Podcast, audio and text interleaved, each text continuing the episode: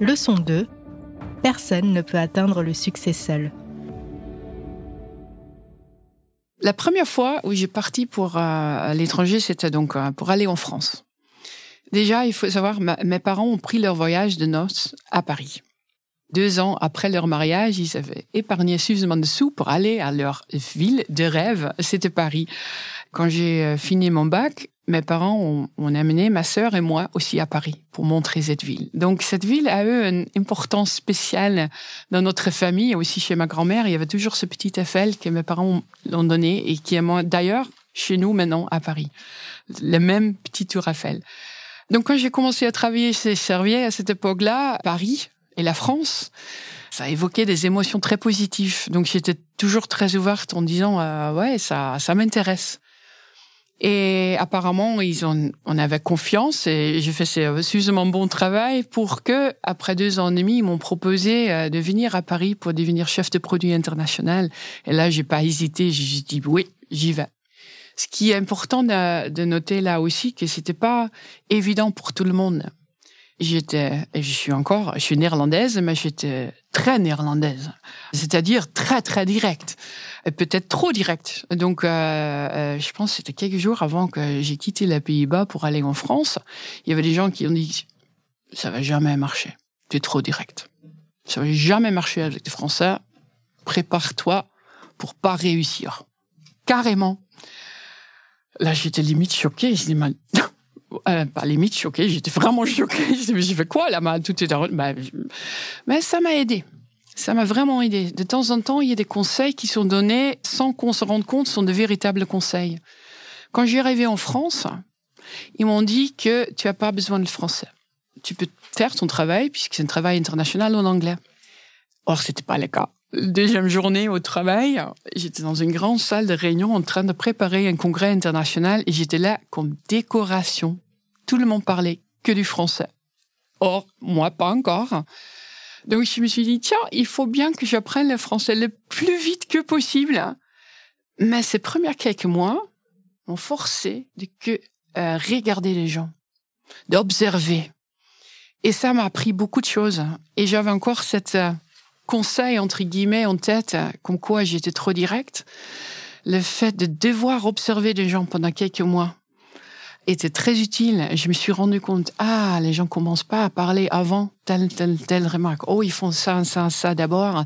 Donc, au moment où j'ai pu contribuer en français suffisamment clair, je pouvais les faire aussi dans une culture plus française. Et ça m'a vraiment aidé aussi. Donc ça, finalement, c'était une remarque assez euh, intense qui m'a beaucoup aidé. Donc on ne sait jamais aussi d'où vient un bon conseil.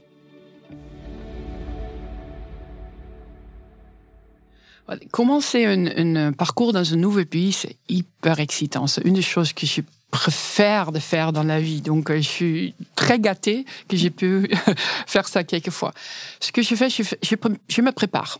Je me prépare beaucoup point de vue technique, par exemple, quand on parle d'un système de santé, je lis tous, euh, tous les chiffres OECD, par exemple, sur le système de santé dans un pays. Je lis tout euh, sur le filial, euh, mais aussi je, lis sur la culture. heureusement, j'adore lire. Donc, je lis sur l'histoire, sur les politiques, sur les philosophies d'un pays. Donc, quand je, quand j'arrive, très souvent, j'ai déjà pas mal préparé. Mais j'assume pas que je sais tout j'utilise ça pour poser des questions. Par exemple, quand je, j'arrivais en Hongrie, quand j'ai tourné en visite, les médecins s'attendaient à ce que j'allais parler, euh, poser des questions sur l'utilisation de nos produits. Non. J'ai demandé les questions pourquoi il prend plus de 30 jours, par exemple, d'avoir un scan CT dans ce pays? C'est plus long que ça devrait être. C'est quoi le problème dans le système de santé qui fait ça? Comme ça, le point que j'aborde, c'est un fait. Tout le monde le sait. Donc, déjà, c'est presque signe de respect que je suis bien préparée, mais je n'assume rien sur la raison pourquoi. Donc les médecins commencent à parler et au fur et à mesure, je commence à comprendre pourquoi les systèmes de santé fonctionnent tels qu'ils fonctionnent dans un certain pays. Point de vue équipe, quand je viens, je suis très ouverte sur moi. Ils savent très vite, très souvent, mais quand même. Mais j'assume rien sur eux. Aussi là, je pose une question. C'est par exemple quelle dimension de votre culture sur laquelle vous êtes très fier En Pologne, les gens n'osent pas poser trop de questions. Dans un town hall, c'est très silencieux. Donc là aussi, j'ai dit, bah, si vous me posez pas de questions, je vais vous poser des questions sur ce qui est important pour vous. Quel résultat de l'année précédente vous êtes fier C'est quoi les résultats de l'équipe qui, qui a fait le plus de plaisir à tout le monde dans l'équipe? Je vais parler des gens. Ça va nourrir l'analyse. Mais j'utilise la préparation pour poser des questions qui ont un sens, mais je me laisse guider par les réponses qui sont données, soit par euh, le partenariat à l'extérieur, soit les collaborateurs à, l'intérieur. Donc c'est un peu ça la, première démarche, démarche dans un nouveau pays. Des pays, Nikkei en a connu un certain nombre. Après avoir commencé sa carrière aux Pays-Bas, elle prend son envol pour la France puis la Hongrie avant de rejoindre la Suisse, la Pologne et enfin retour en France où elle se trouve actuellement. Autant dire que les systèmes de santé européens n'ont plus de secret pour elle.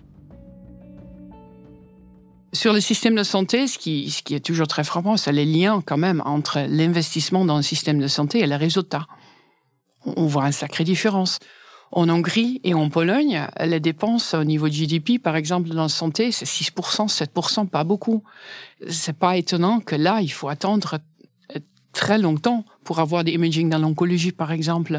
Là, il faut attendre plus longtemps d'avoir accès aux médicaments qui ont fait leurs preuves, qui sont enregistrés. Et en France, on voit ce niveau d'investissement va avec un système de santé qui, qui donne plus aux patients bien plus, hein, euh, non seulement des médicaments, soit en accès précoce, soit après, mais aussi des soutiens psychologiques, plus holistiques, euh, l'éducation thérapeutique des patients, toutes les choses comme ça sont fournies par les systèmes de santé. Et ça, dans quelques chiffres, c'est très clair et c'est très important euh, pour moi d'avoir ce type de données avant que je commence à travailler dans un différent pays.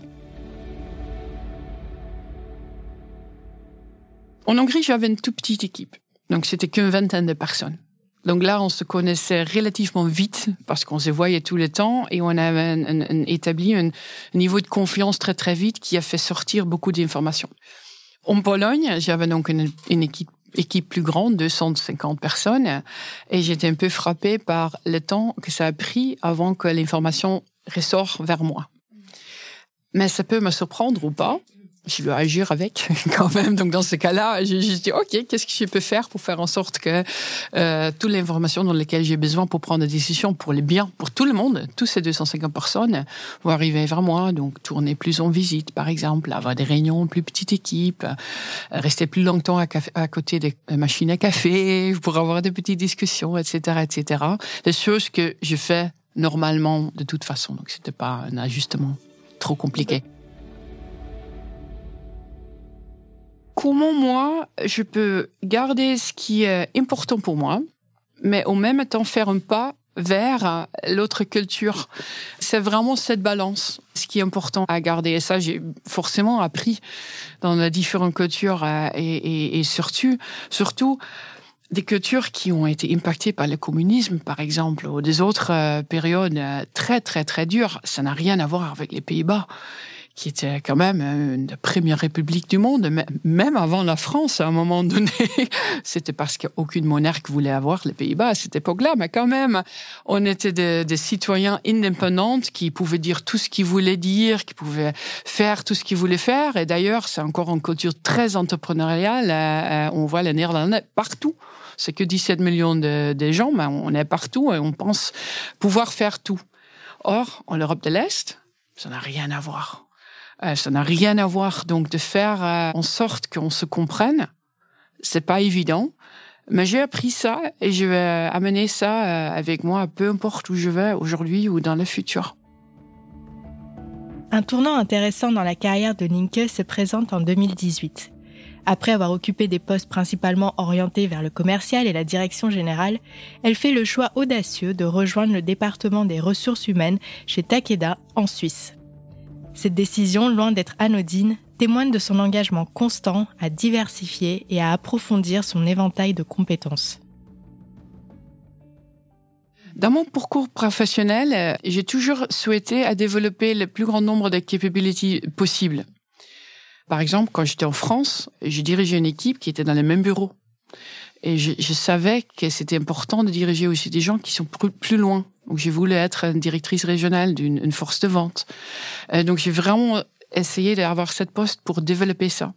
Quand j'étais en Hongrie, je me suis rendu compte que j'ai dirigé des équipes entre que j'avais 28 ans jusqu'à cette époque-là, qu'est-ce que j'avais 42, 43, quelque chose comme ça. Donc, je voulais vraiment développer les capacités de vraiment influencer des gens sans pouvoir managérial. J'avais, comme l'habitude, envie de changer de pays à un moment donné. Donc, je me suis dit, tiens, un poste sans équipe en direct dans un autre pays et je pensais dans un premier temps dans Global Strategy au Japon. Pourquoi pas? J'ai appelé des RH au niveau européen et j'ai donc euh, partagé cette, euh, cette désir de, de vouloir spécifiquement développer cette capacité. Elle m'a dit, bah, tu peux faire le même dans le DRH. Et tu as démontré pas mal de choses euh, euh, qui, qui, rentrent très bien dans la DRH déjà. Donc euh, autant aller en Suisse, c'est un nouveau pays. tu n'auras pas une équipe. tu dois apprendre l'influencing parce que aucun de directeur DRH dans le pays rapporte à toi, il rapporte à la DG dans le modèle de Tekeda qui est très empowerment. Une DG locale a vraiment l'équipe dans sa totalité, dans sa responsabilité. Donc autant venir ici. Je dis bah pourquoi pas? Et c'est venu comme ça. Là, j'ai eu de la chance de ma vie parce que c'était aussi au moment où Takeda et Shire ont eu l'intégration. Donc, j'ai pu faire l'intégration de deux grandes compagnies pour une encore meilleure point de vue DRH euh, au niveau chaise et après en Pologne comme DG. Donc, c'était, ça tombait très bien.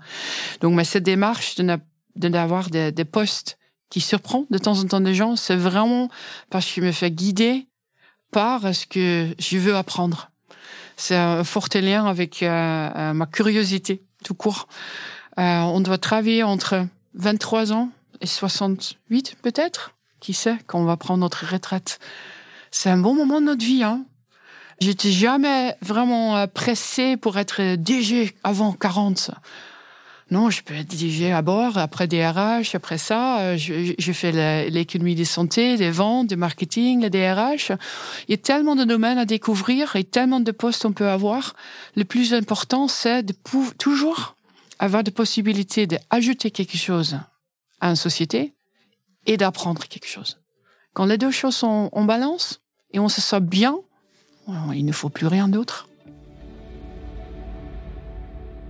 Je veux me retrouver dans le rôle où je peux vraiment apporter des choses qui me permettent moi de développer aussi et qui sont vraiment alignés avec mes valeurs et où je me sens bien, le bien-être très important.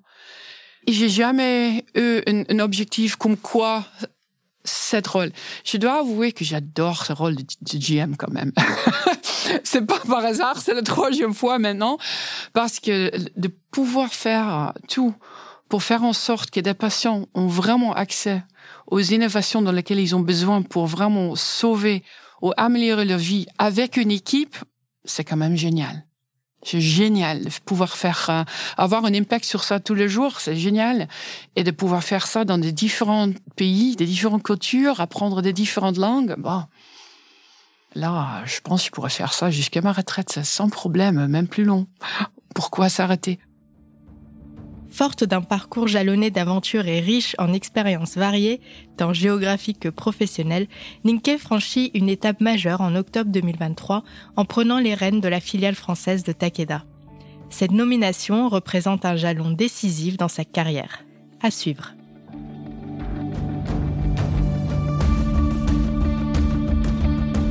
Merci d'avoir écouté cette leçon du podcast Mentor. Ce podcast est produit par Medcheck Studio le premier studio français spécialisé dans les podcasts santé. Pour continuer à suivre l'actualité du secteur de la santé et découvrir des portraits de décideurs, nous vous encourageons à faire un tour sur le site de Pharmaceutique. Si cet épisode vous a plu, n'oubliez pas d'en parler à vos amis, à votre famille ou à vos collègues. Nous pouvons tous apprendre et être inspirés par les grands leaders de la santé.